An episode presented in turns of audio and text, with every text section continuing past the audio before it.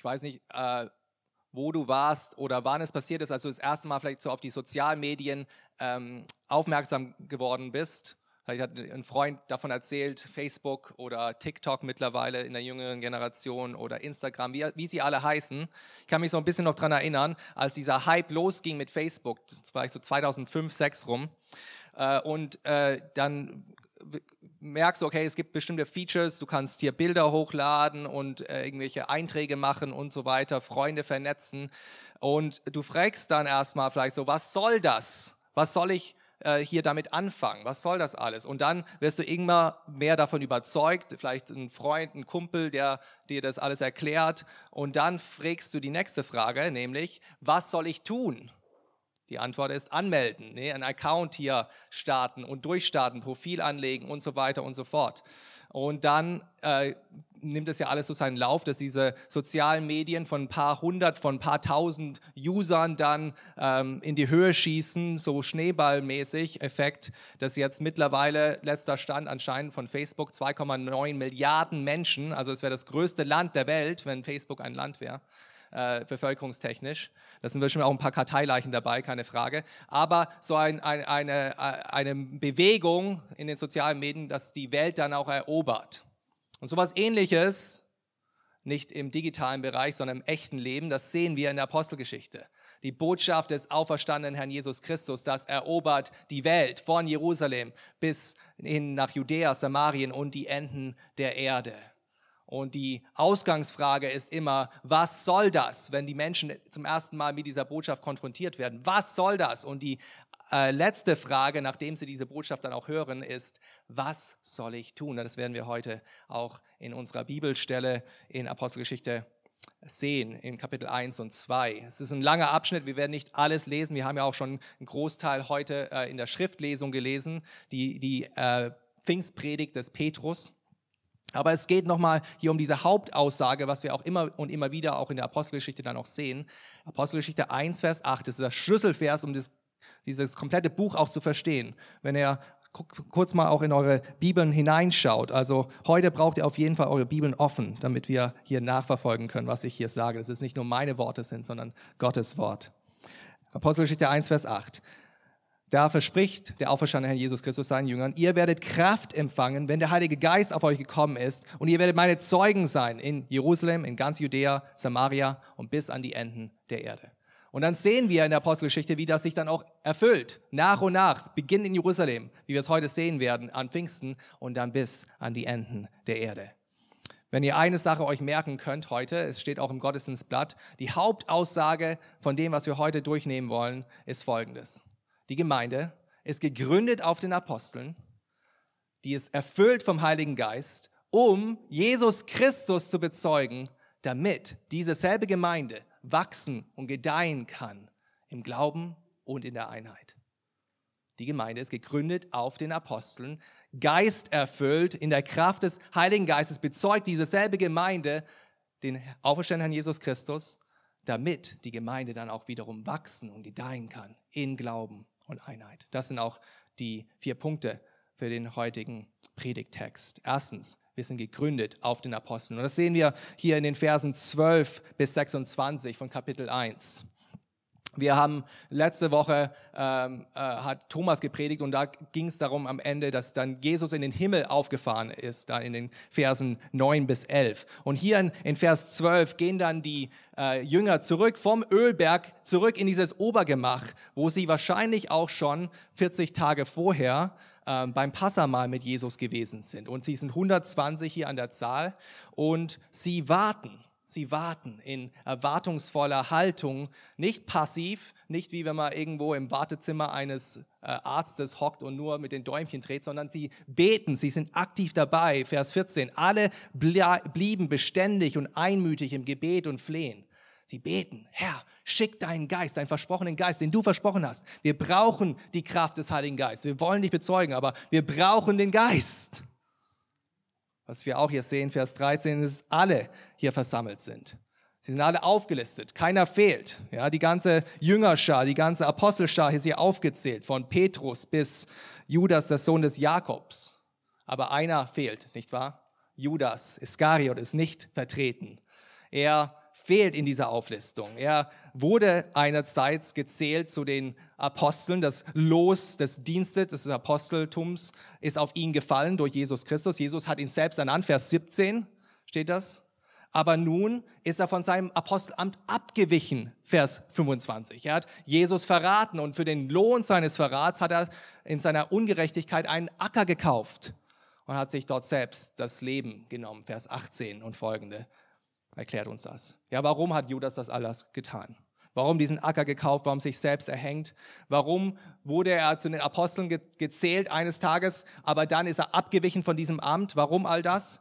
Ja, weil es so von der Schrift passieren musste. Petrus sagt da zu den Jüngern, die da versammelt sind, Vers 16, ihr Männer und Brüder, es musste dieses Schriftwort erfüllt werden, dass der Heilige Geist durch den Mund Davids gesprochen hat und vorausgesagt hat. Und hier zitiert er dann zwei Psalmen, Psalm 69, Vers 26 und Psalm 109, Vers 8, zwei Psalmen, die belegen, dass genau das geschehen musste, dass einerseits seine Behausung öde sein werde, dass niemand darin wohnen sollte, bezogen auf Judas, und dass sein Amt ein anderer empfangen sollte.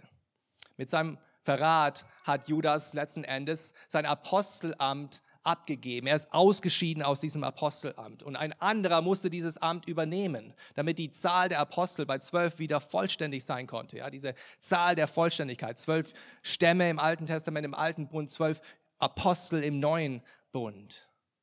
Ja, nach welchen Kriterien wird dann dieser Apostel ausgesucht, der Nachrücker sozusagen? Schaut doch mal in die Verse 21 bis 22. Was sagt Petrus hier? So muss nun von den Männern, die mit uns gegangen sind, die ganze Zeit über, in welcher der Herr Jesus unter uns ein- und ausging, von der Taufe des Johannes an bis an den Tag, der er von uns weggenommen wurde, einer von diesen muss mit uns Zeuge seiner Auferstehung werden.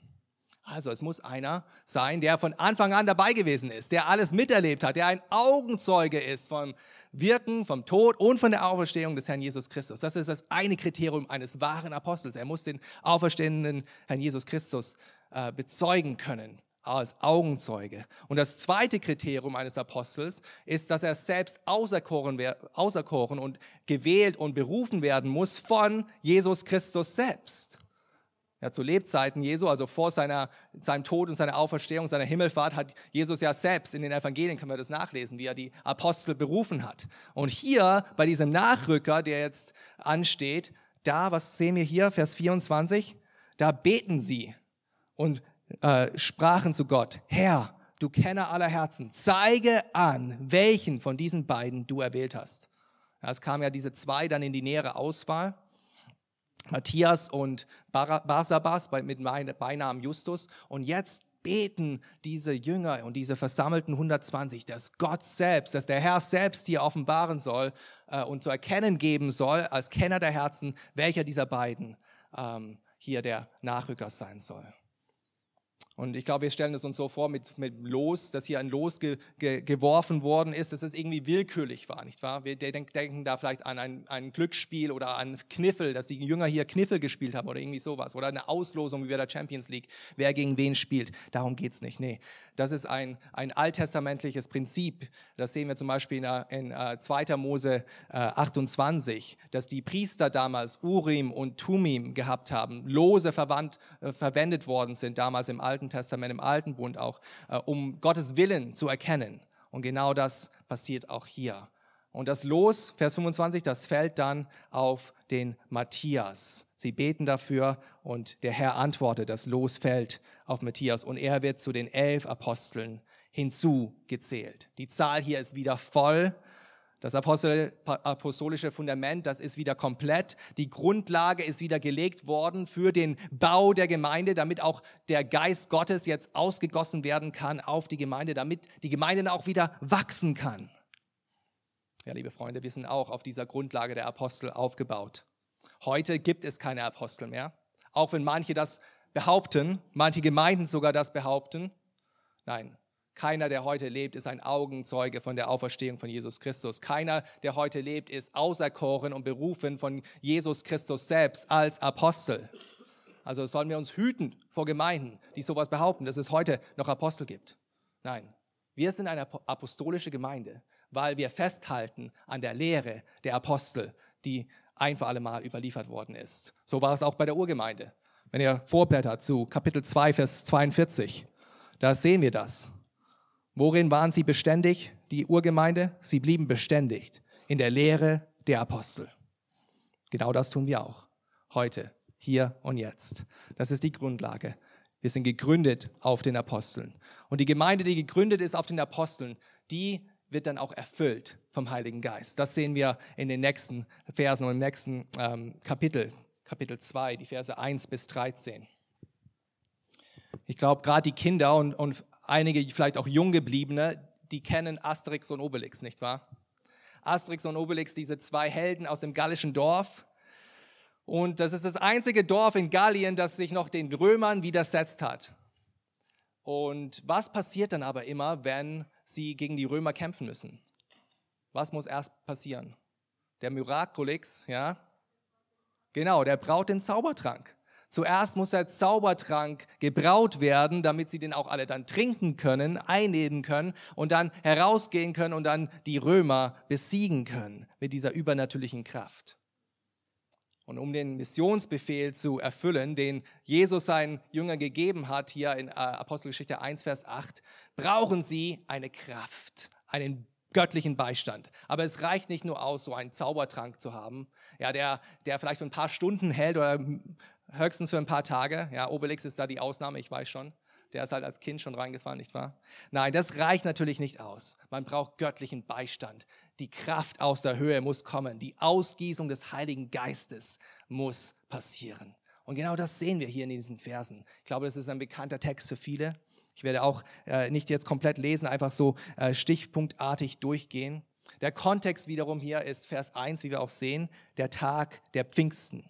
Wortwörtlich hier der 50. Tag. Ja, der 50. Tag nach was? Der 50. Tag nach dem Passafest. Es war eines der großen, drei großen Feste im jüdischen Glauben damals. Passa und dann der, das Wochenfest, wie es auch genannt wird, oder Pfingsten und dann das Laubhüttenfest. Und das war auch das Fest hier Ende Mai, Anfang Juni hat es immer so stattgefunden ähm, wie es auch heute ja noch stattfindet, das Fest auch der Erstlingsfrucht, wo man auch gefeiert hat, dass die Erstlingsfrucht der Ernte eingegangen ist. Man hat Speise und Brandopfer dargebracht und hat sich versammelt zu einer heiligen Versammlung. Es war ein Feiertag. Und das war auch der Grund dafür, warum so viel los war in der Stadt Jerusalem an diesem Tag, warum so viele Juden, auch Proselyten, wie es hier genannt wird, das sind Heiden, die sich zum Judentum bekehrt hatten, in Jerusalem versammelt waren. Vers 5 lesen wir das. Juden und gottesfürchtige Männer aus allen Heidenvölkern waren da. Ja, die Jünger, 120 an der Zahl, mit den zwölf Aposteln in der Vollbesetzung, die sind auch wiederum versammelt, nicht wahr? Vermutlich wieder in diesem Obergemach, wir wissen es nicht genau. Vers 1 sagt uns, dass sie wieder einmütig sind. Das gleiche, was schon vorhin mal der Fall war, hier wieder einmütig sind sie beisammen. Wahrscheinlich wieder im Gebet, erwartungsvoll, warten auf die Ausgießung des Heiligen Geistes. Und dann plötzlich unerwartet vielleicht auch in dem Moment, passiert es dann auch. Vers 2, ein Brausen vom Himmel. Das Wort Echo, das wir ja auch kennen, wird hier verwendet im Griechischen. Echo, ein Echo, ein Brausen, ein gewaltiger Wind hier, der vom Himmel herabkommt. Das Haus wird erfüllt von diesem Wind, von diesem Hauch von diesem Ruach. Im, Im Alten Testament ist ja Wind und Hauch gleichgesetzt mit dem Geist Gottes. Der Geist Gottes erfüllt das Haus. Aber der Geist Gottes erfüllt nicht nur das Haus, in dem sie sind, sondern der Geist Gottes, der ruht auch auf ihnen mit diesen Feuerflammen, der, die da erscheinen auf ihren Häuptern. Und nicht nur das. Dieser Geist, der ist nicht nur auf ihnen, auf ihren Häuptern, sondern der brennt auch in ihren Herzen. Vers 4. Sie wurden alle vom Heiligen Geist erfüllt. Ich weiß nicht, ob euch das aufgefallen ist hier in Vers 4. Es ist so bemerkenswert dieses Wort alle. Sie wurden alle vom Heiligen Geist erfüllt. Nicht nur die zwölf Apostel, nicht nur sozusagen die Elite, nein, alle 120, die da versammelt waren. Und äh, wenn wir ein paar äh, ähm, Verse zurückblättern, dann wissen wir, dass da auch versammelt waren Frauen, vermutlich Maria Magdalena und andere Jüngerinnen, dann auch die Mutter von Jesus, die Maria und seine Brüder die jahrelang nicht geglaubt haben, die sind auch dabei. Die empfangen auch den Heiligen Geist. Alle empfangen den Heiligen Geist, so wie Joel es auch vorausgesagt hat. Söhne, Töchter, jung und alt empfangen den Heiligen Geist. Freunde, das Pfingsten, Pfingstfest ist das Fest der Erstlingsfrucht Früchte. Die Erstlingsfrüchte der Aus, des Ausgießung des Heiligen Geistes. Die Erstlingsgabe des Heiligen Geistes wurde da vollbracht. Und seitdem ist es so, dass jeder Christ, jeder, der zu Jesus Christus gehört, jeder, der vom Neuen geboren ist, jeder, der sein Nachfolger ist, auch den Geist Gottes in seinem Herzen hat. Die Erstlingsfrucht bedeutet ja immer, dass es auch eine weitere Frucht gibt. Und so sehen wir das dann auch, dass am Ende unseres Kapitels 2 die Juden, die da versammelt sind, die auch das Wort Gottes annehmen und glauben, auch den Heiligen Geist empfangen. Und dass dann später in der Apostelgeschichte, Vers Kapitel 8, die Samariter auch den Heiligen Geist empfangen. Samarien, nicht wahr? Dann Kapitel 10, Cornelius, die Heiden empfangen den Heiligen Geist. Und so geht es weiter bis zum heutigen Tag. Das Pfingstwunder der Füllung des Heiligen Geistes geht weiter. Und Freund, wenn du auch zu Jesus gehörst, dann hast du auch diese Gabe des Heiligen Geistes empfangen. Der Geist Gottes ist auch in deinem Herzen ausgegossen. Ja, was, für, was bewirkt dieser verheißene Heilige Geist, der diese Herzen der ersten Jünger hier erfüllt hat? Es gibt ihnen Kraft. Kraft in der Verkündigung. Er befähigt und bevollmächtigt ihre Lippen, Gottes große Wundertaten zu verkünden. Das sehen wir in Vers 4. Sie fingen an, in anderen Sprachen zu reden, wie der Geist ihnen auszusprechen gab. Das Wort hier für Sprachen kann man auch als Zungen übersetzen. Was interessant ist, wenn wir dann weiterschauen, schaut euch Vers 6 an zum Beispiel. Jetzt habe ich den Faden verloren. Hier, Vers 6. Da sehen wir dann, dass das Getöse entsteht. Also durch dieses, dieses brausende Himmel werden dann die anderen umstehenden Leute auch darauf aufmerksam gemacht, dass hier was los ist. Und jeder hörte in seiner eigenen Sprache die Jünger reden. Dann Vers 8. Fragen sie sich, wieso hören wir die, die dann in unserer eigenen Sprache, die, in der wir geboren wurden, reden? Ja, was wir hier sehen ist, äh, das Wort Dialekt wird hier verwendet wo wir auch unser, unser, unser Wort im deutschen Sprachgebrauch Dialekt haben. Das heißt, die haben diese Sprache, dieses Zungenreden verstehen können von den Jüngern. Das war nicht eine unverständliche Sprache. Ja, egal was du zu diesem Thema hältst, von äh, ob es diese Gabe der Zungenrede noch gibt, wie sie sich äußert. Hier, was wir hier sehen, ist, dass das nicht sich unbedingt deckt, was wir vielleicht in manchen Kreisen heutzutage erleben. In Pfingsten war es so, dass es keine unverständliche Engelsprache war, sondern dass jeder in seiner eigenen Landessprache, seiner Muttersprache verständlicherweise verstehen konnte, was sie sagen. Das war das Wunder von Pfingsten. Das waren bekannte Sprachen von den versammelten Völkern. Und was war der Zweck dieser, dieser äh, ja, wundersamen Zungenrede? Warum hat der Heilige Geist sie befähigt, so, äh, zu reden in anderen Sprachen? Nicht zur Selbstdarstellung, nicht irgendwie als Ausdruck ihrer eigenen Geistlichkeit, nicht sogar irgendwie als, als Ausdruck ihres Lobpreises oder als eine Art Gebetssprache. Nein, sehen wir hier, für die Verkündigung, damit jeder Zuhörer die großen Taten des Herrn in ihrer eigenen Sprache verstehen kann.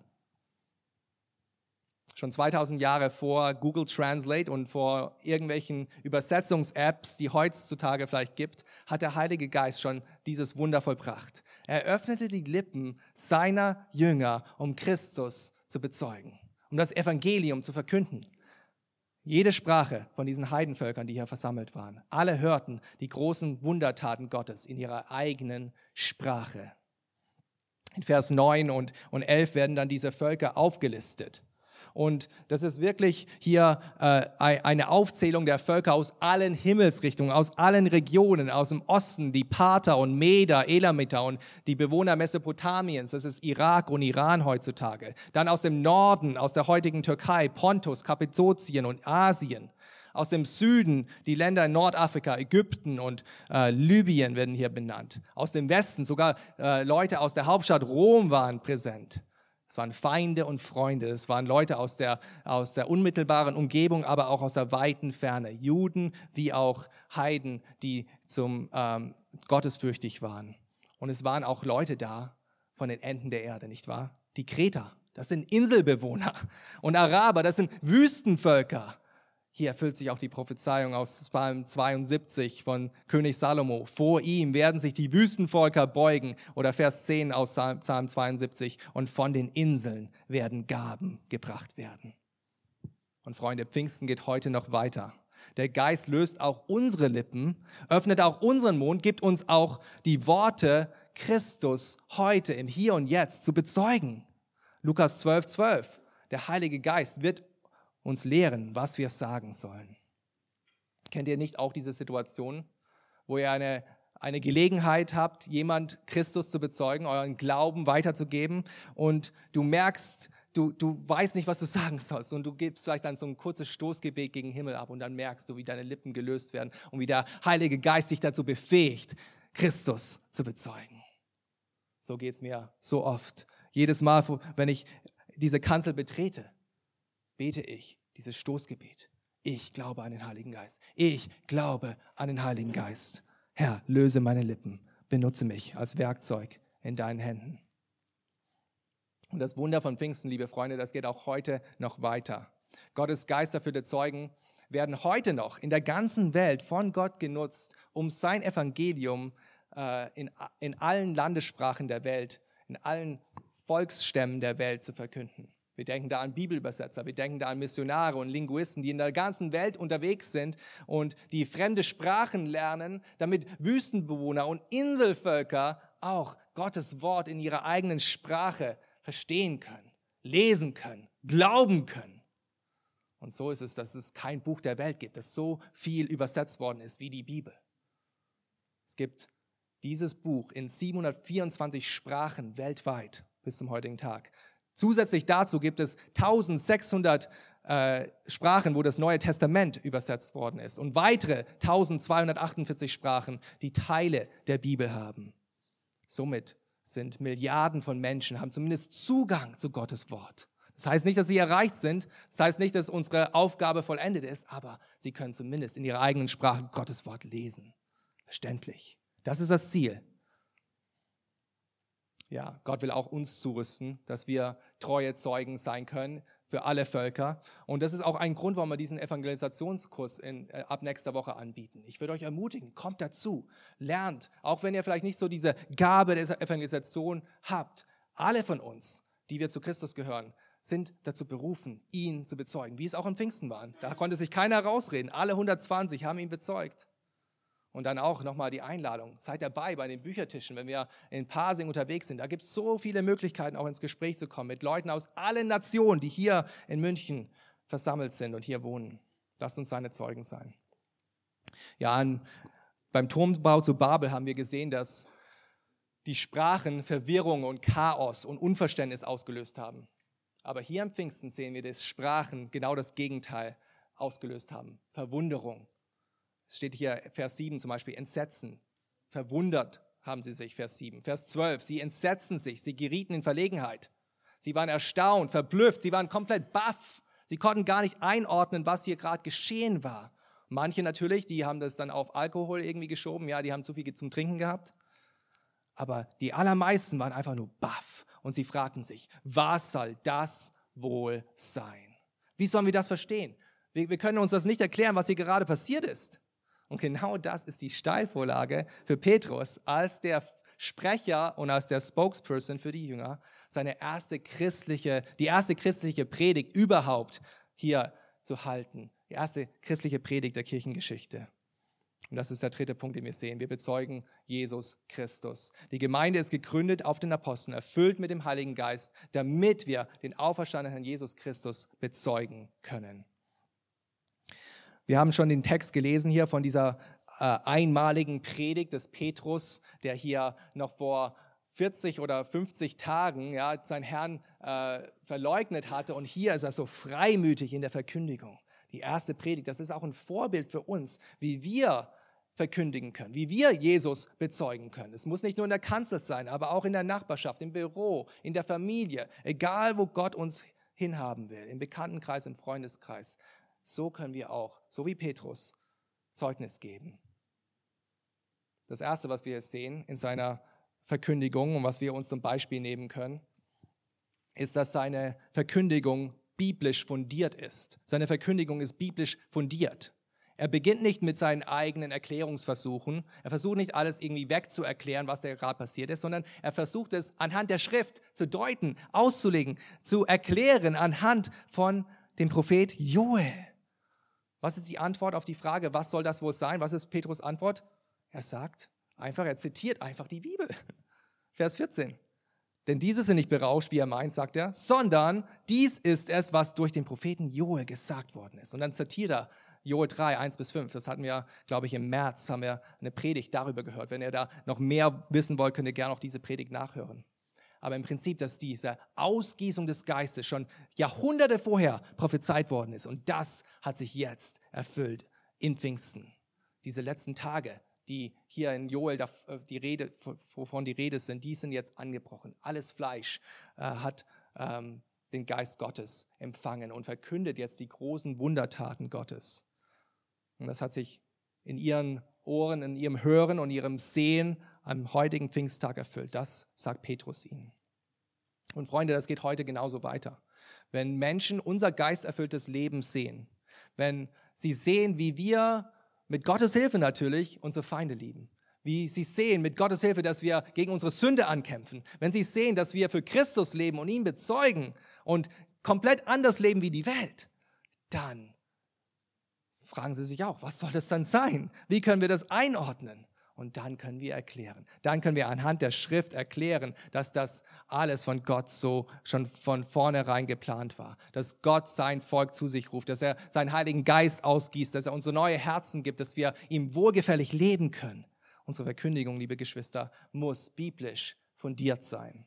Das ist das Erste, was wir sehen. Das Zweite, was wir hier sehen in unserer Verkündigung, in unserer Christusbezeugung, ist, dass unsere Verkündigung Christus zentriert sein muss. Auch darin ist Petrus uns ein Vorbild. Er redet nicht nur darum, darüber, dass es alles jetzt erfüllt geworden ist durch Joel, sondern er deutet auch Joel und den Prophet Joel hin auf Christus.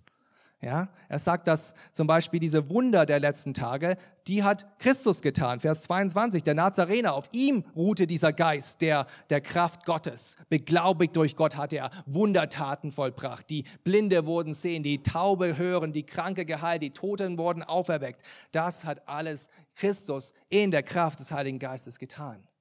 Er bezeugt von Joel ausgehend, dass Christus auch, dass sein Tod vorausgesagt worden ist. Nicht dieser Tag der Finsternis, als die Sonne finster wurde, der Tag, als Gottes Gericht, der Tag von Gottes Zorn auf seinem Sohn war, als er am Kreuz hing. Alles Teil von Gottes festgesetztem Plan und seinem Ratschluss, alles Teil von seiner Vorsehung, dass Jesus sterben musste. Erfüllung von Joel 3 seine Auferstehung genauso ein Zeichen im Himmel und auf Erden, ein mächtiges Zeichen, dass Gott, Vers 24, ihn auferweckt hat, dass die Wehen des Todes Christus nicht halten konnten, nicht bändigen könnten, konnten. Und hier, was, was Petrus hier macht, das ist im Prinzip zwei Predigen in einer Predigt, nicht wahr? Hier legt er dann nochmal für uns aus Psalm 16. Psalm 16, wo es darum geht, dass, dass der David, König David, vorausschauend über die Auferweckung von Christus von den Toten spricht. Ja, da heißt es im Psalm 16, du wirst meine Seele nicht dem Totenreich preisgeben und nicht zulassen, dass dein Heiliger die Verwesung sieht. Und Petrus sagt dann im Prinzip, hey, das kann sich aber nicht auf David beziehen, weil David ist noch tot. David liegt noch im Grab. Wir wissen, wo sein Grab ist. Das muss sich auf Christus beziehen, auf den Sohn Davids, der den Tod besiegt hat, der mächtig und siegreich und glorreich auferstanden ist. Und so sagt der Vers 31, dass David vorausschauend von der, Auf, von der Auferstehung des Christus geredet hat. Und dass sie als Jünger jetzt, Vers 32, diesen Jesus, den Gott auferweckt hat, bezeugen, dass sie Zeugen dafür sind von seiner Auferstehung.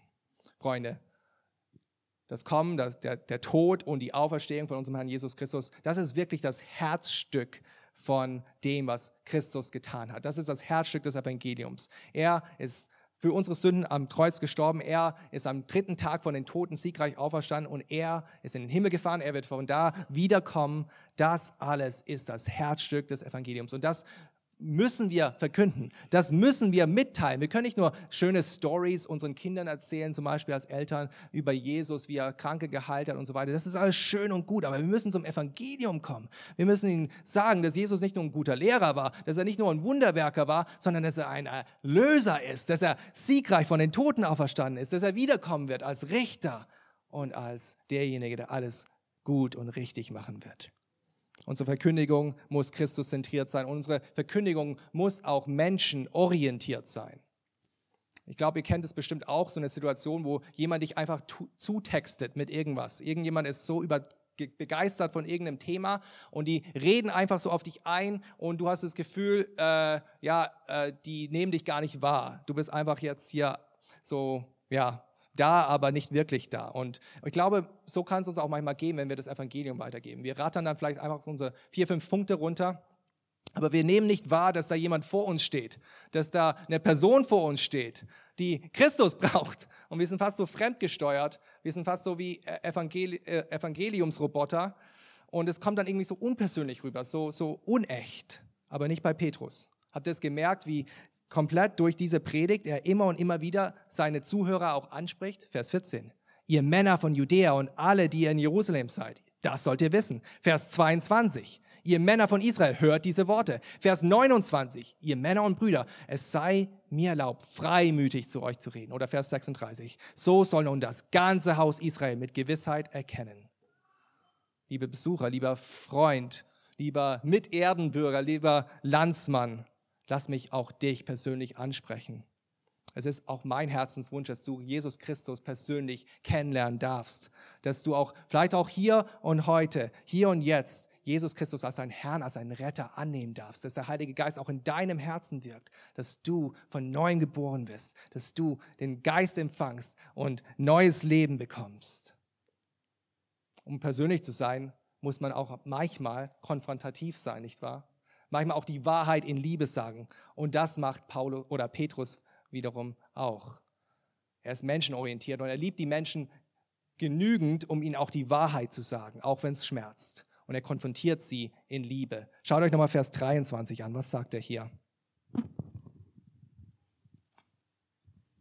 Vers 23. Diesen, der nach Gottes festgesetzten Ratschluss und Vorsehung dahingegeben worden war, habt ihr genommen und durch die Hände der Gesetzlosen ans Kreuz geschlagen und getötet. Und in Vers 36 genauso. Diesen Jesus, den ihr gekreuzigt habt.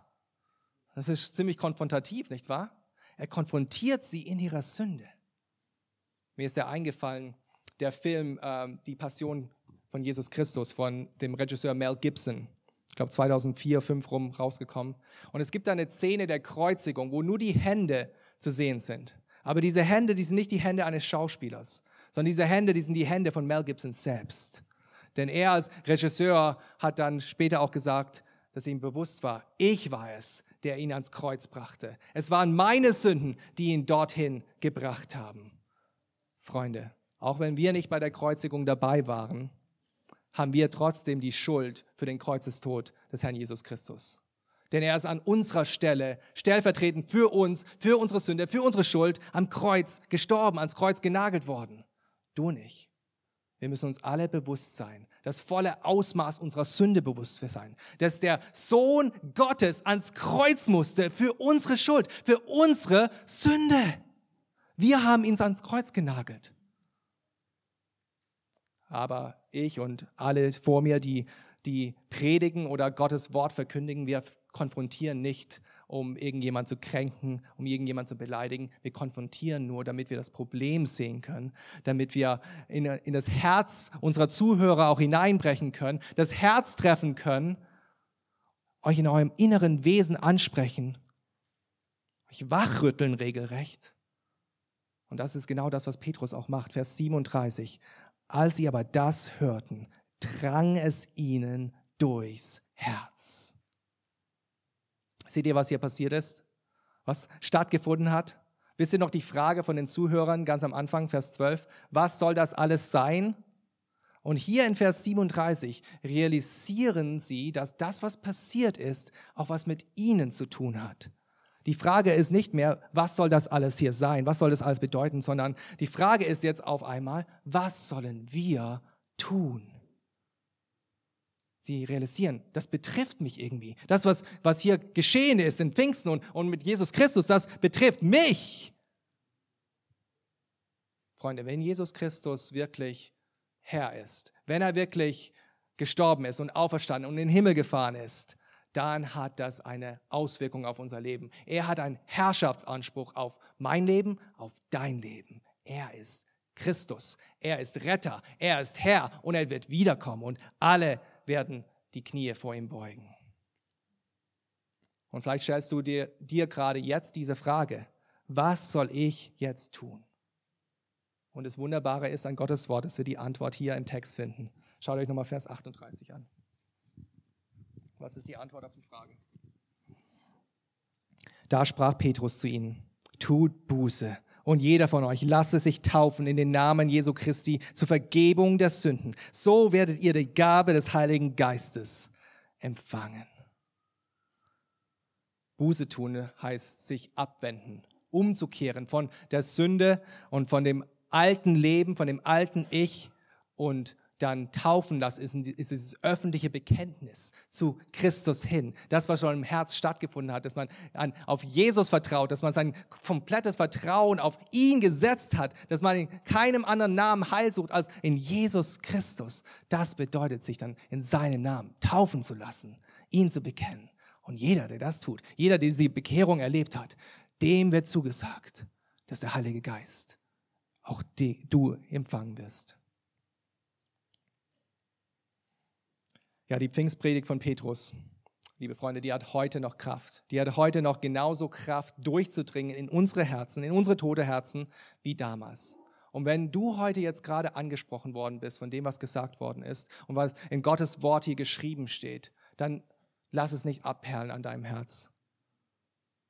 Wenn du merkst, dass es dich bewegt, dass es dich beschäftigt, dann verschiebe das nicht auf morgen, sondern bekenne deine Sünde. Bekenne deine Schuld und komme zu dem Retter. Komme zu dem Heiland, der allein dir Rettung schenken kann und empfange den Heiligen Geist.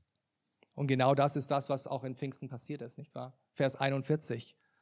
3000 Seelen nahmen das Wort bereitwillig an und sie ließen sich taufen und sie wurden der Gemeinde hinzugefügt. Die Gemeinde gegründet auf den Aposteln, erfüllt mit dem Heiligen Geist, bezeugt in der Kraft des Heiligen Geistes den auferstandenen Jesus Christus, damit dann die Gemeinde im Glauben und in Einheit wächst. Noch ein ganz kurzer letzter Punkt. Die Gemeinde wächst in Einheit und Glauben. Das sehen wir in den Versen 37 äh, bis 47. Und ich denke, wir, wir kennen das, nicht wahr? Dass äh, Gemeindewachstum immer ein Thema ist. Ja, was können wir tun, damit die Gemeinde wächst? Vielleicht müssen wir einen besseren Sozialmedienauftritt haben. Vielleicht müssen wir einfach relevanter werden. Wir müssen mehr gucken, was so in der Gesellschaft gerade abgeht und das einfach abkupfern. Und das sind im Endeffekt schöne, gute Ideen vielleicht, aber das ist menschliches Denken, nicht wahr?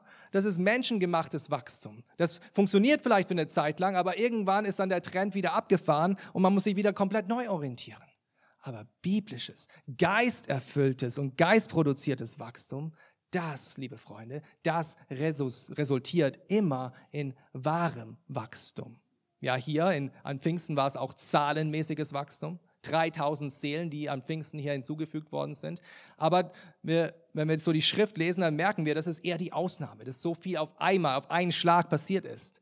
Meistens ist dieses geistliche Wachstum wie dieses Senfkorn. Es ist unscheinbar, es ist nicht so gut sichtbar. Es ist so wie wenn du äh, Familienfreunde hast und vielleicht die Kinder schon zwei Jahre lang nicht gesehen hast und dann nach zwei Jahren merkst du, wie, wie viel die gewachsen sind. Aber die eigenen Eltern merken das im Alltag nicht, wie viel die Kinder wachsen. Genauso ist es oft auch mit dem Wachstum in der Gemeinde und auch mit unserem geistlichen Wachstum. Und es kann uns natürlich manchmal ermutigen, wenn wir denken, hey, hier, wir sind jetzt vielleicht anderthalb, zwei Jahre hier unterwegs und es, es tut sich vielleicht nicht so viel oder so viel, wie wir uns wünschen würden. Ja, und wir, wir wünschen uns vielleicht, dass mehr Leute zum Glauben kommen. Wir wünschen uns vielleicht mehr, dass Leute getauft werden und Christus bezeugen. Aber wir müssen treu sein. Wir müssen einfach treu sein Wort verkünden. Und in seiner Zeit wird Gott auch die Frucht bringen. Was wir auch sehen, nicht nur numerisches Wachstum, sondern auch geistliches Wachstum. Wachstum in Glauben und in Einheit. Diese Verse hier 42 bis 47, das sehen wir einfach, wie diese Gemeinschaft gewachsen ist, zusammengewachsen ist in Glaube und in Einheit. Sie, sie hielten fest an der Lehre der Apostel. Sie blieben beständig in der Gemeinschaft und im Gebet. Genau das, was sie am Anfang getan haben, tun sie immer noch. Ge sich versammeln, zusammenbleiben in der Gemeinschaft, im Gebet. Wir sehen hier ähm, ja, Glaube und Einheit zusammen diese gemein, äh, gemeinsame Grundlage basierend auf die Lehre der Apostel. Manchmal wird ja gemeint, dass Lehre zerteilt und, und spaltet und dass Lehre einfach nicht gut ist. Wir sollen einfach möglichst wenig Lehre in der Gemeinde haben und dann werden wir die Einheit haben. Aber hier sehen wir genau das Gegenteil. Sie bleiben beständig in der Lehre der Apostel. Und das ist die Basis, die Glaubensbasis, auf der sie dann auch Gemeinschaft leben können und wachsen können und gedeihen können. Genauso ist es heute das fördert die Gemeinschaft, das fördert die Großzügigkeit, das fördert die Freigebigkeit, von der wir ja lesen, der, die Hilfsbereitschaft, die brüderliche Liebe, die hier auf diesen Zeilen beschrieben ist, dass sie alles gemeinsam hatten, dass sie alle Dinge teilten, dass sie ihre Besitztümer verkauften und den Bedürftigen geholfen haben. Diese gegenseitige Gastfreundschaft, die da stattgefunden hat. Sehen wir einfach immer und immer wieder diese christliche Brüderliebe. Und so eine Gemeinschaft, liebe Freunde, das ist auch einfach anziehend, nicht wahr? Das ist anziehend für die Welt. Das ist was, wo, wo die Welt einfach nicht damit klarkommt. Die können das nicht sich erklären. Wenn sie so eine Gemeinschaft sehen, so eine geisterfüllte Gemeinschaft von Glaube und von Einheit, das kann sich die Welt nicht erklären. Und dann denken sie sich, was soll das denn? Was soll das denn? Und dann kommen sie hinein und, und erleben diese Gemeinschaft. Und das hören wir auch immer wieder, auch von Gottesdienstbesuchern hier. Einfach diese Freundlichkeit, diese liebevolle Art, die auch hier, so Gott will, natürlich auch mit Macken und Kanten, aber durch Gottes Geist immer und immer wieder auch geschieht. Lass mich euch vielleicht auch dahingehend ermutigen, wenn du vielleicht eine Zeit lang hier schon im Gottesdienst bist und auch, auch als Besucher hier dabei bist, aber vielleicht noch so ein bisschen am Rande stehst. Lass mich dich ermutigen. Bleib nicht nur Zuschauer. Komm hinein in diese Gemeinschaft. Teile deinen Glauben, teile dein Leben mit uns als Gemeinde, als verbindlicher Mitglied in dieser Gemeinde. Schließ dich uns an, damit wir gemeinsam auf dieser gemeinsamen Glaubensbasis in Einheit, in Glauben wachsen können, gedeihen können. Und das, liebe Freunde, das ist Gottes Willen für jeden Christen, dass wir zusammen in einer christlichen Gemeinschaft zum Glauben hinwachsen können. Und das ist auch das Ziel unseres Versammelns. Das Ziel unseres Versammelns in dieser Einheit, sehen wir in Vers 47, ist das Lob Gottes. Das Lob Gottes. In allem, was sie getan haben, in aller Gemeinschaft, die sie gepflegt haben, in aller Lehre, die sie gehört haben, war das Ziel, Gott zu loben. Christus hat uns erlöst, der Geist hat uns erfüllt, damit wir zum Lob Gottes leben können und wachsen können und gedeihen können, dass wir ihm die Ehre geben in allem, was wir tun möge das auch uns beschreiben. Mögen wir auch eine Gemeinde sein, die heranwächst, gegründet auf der Lehre der Apostel, erfüllt vom Heiligen Geist, Christus Jesus, unseren Herrn bezeugend, damit die Gemeinde wächst und gedeiht in Glauben, in Einheit, zur Ehre Gottes allein. Amen.